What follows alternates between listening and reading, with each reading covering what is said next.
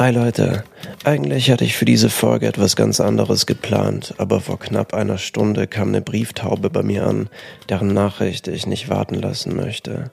Es ist eine Story von Victoria für eine der nächsten Voices-Folgen und für alle, die neu hergefunden haben, willkommen bei diesem Literaturpodcast oder was auch immer das hier ist.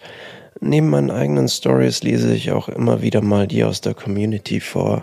Das Ganze nennt sich Voices. Ein Thema gibt es nicht wirklich, nur einen groben Claim namens Was ich euch schon immer sagen wollte.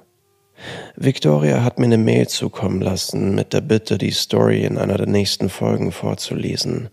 Sie selbst hat deutsch-ukrainische Wurzeln, in Köln Medizin studiert und ist aktuell an einem ziemlich surrealen Ort, den wir uns nicht mal annähernd vorstellen können.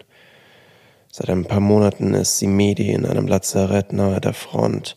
Während eines Fronturlaubs hat sie dann etwas Zeit gefunden, ihre Gedanken auf Papier zu bringen, und viel mehr möchte ich eigentlich auch nicht dazu sagen.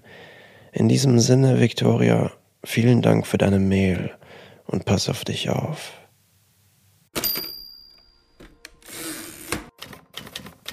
Leben.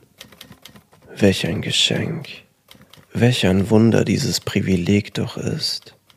Zu fühlen, zu sehen, zu riechen. Ich frage mich, wie würde ich jemandem, der noch nie gelebt hat, das Leben beschreiben? In einem Wort. Ein Wort, das der Wucht der Bedeutung gerecht werden würde. Es wurde noch nicht entdeckt, und doch spüre ich es auf meiner Zunge sitzen.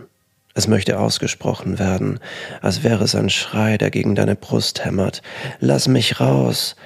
Und so lass ich gewähren.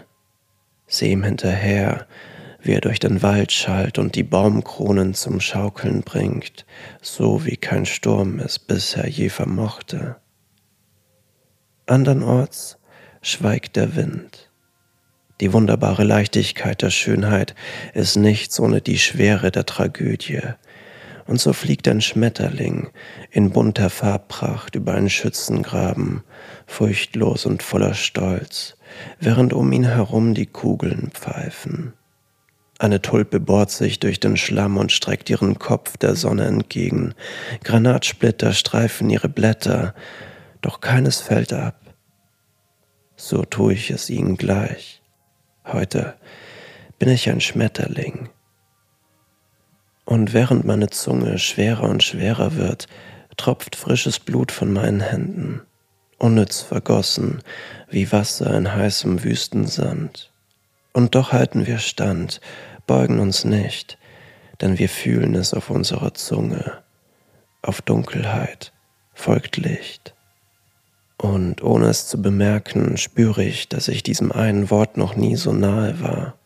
Es fühlt sich an wie Liebe nur noch schwerer und noch leichter. Morgen, ja morgen suche ich weiter. Von weitem sehe ich den nächsten Krankenwagen in meine Richtung fahren. Die Sirenen werden lauter und mit ihr meine Zunge leichter. Morgen, ja morgen suche ich weiter.